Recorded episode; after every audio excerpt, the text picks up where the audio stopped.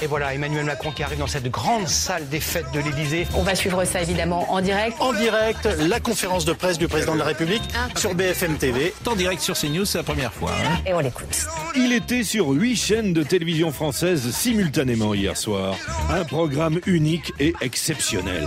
Bienvenue dans cette maison. Mais s'inviter massivement dans le poste ne lui suffisait pas. Le président s'est aussi invité dans les chambres à coucher des Français. Notre France sera aussi plus forte par la relance de sa natalité. Oui, Françaises, Français, le chef de l'État vous invite solennellement à faire des bébés. Ce n'est pas sale.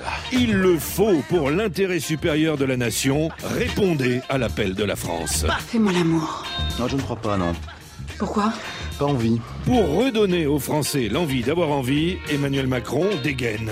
Je crois profondément que la mise en place d'un nouveau congé de naissance sera un élément utile dans une telle stratégie. Un congé de naissance, six mois de vacances, six mois pour profiter à fond des nuits sans sommeil, des pleurs, des biberons, des couches. Ça ne se refuse pas. Les gosses, c'est 15 secondes de plaisir, mais 30 ans d'emmerde. En plus du nouveau congé de naissance, le président promet un grand plan contre l'infertilité. Pour permettre justement ce réarmement démographique. Le réarmement démographique. En voilà un projet. T'appelles ça un projet Désolé, c'est un fantasme, pas un projet. Dis donc chérie, ça te dirait de t'occuper du réarmement démographique ce soir Au nom de Dieu, il brode. Allez, allez, on réarme, messieurs, dames. Vous avez vraiment une très jolie femme. C'est un beau petit morceau, hein Ça, elle vaut bien son coup de chevrotine.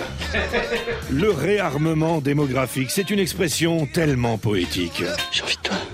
Ah oui, moi aussi. Faites des bébés, quand ils seront grands, ils porteront l'uniforme et apprendront la Marseillaise à l'école. Ça aussi, c'est promis. Voilà qui devrait convaincre les derniers récalcitrants. Ça y est, il baise.